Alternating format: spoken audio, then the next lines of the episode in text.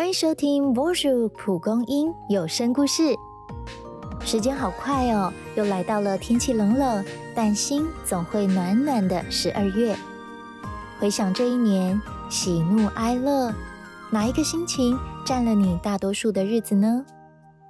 或许大部分的日常都很平淡，但有时只要愿意做出小改变，就能为每个日常加添一些温暖。一起来听。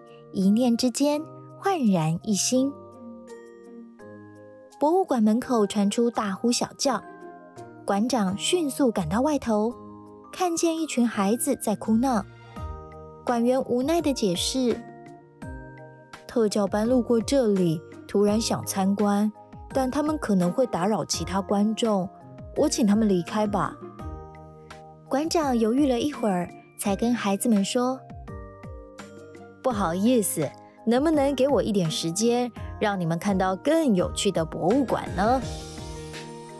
当时旁人以为馆长此番话是权宜之计，没想到馆长真的努力筹备，定了亲子日的活动，让老师、家长能带孩子一起参观可喧哗的博物馆。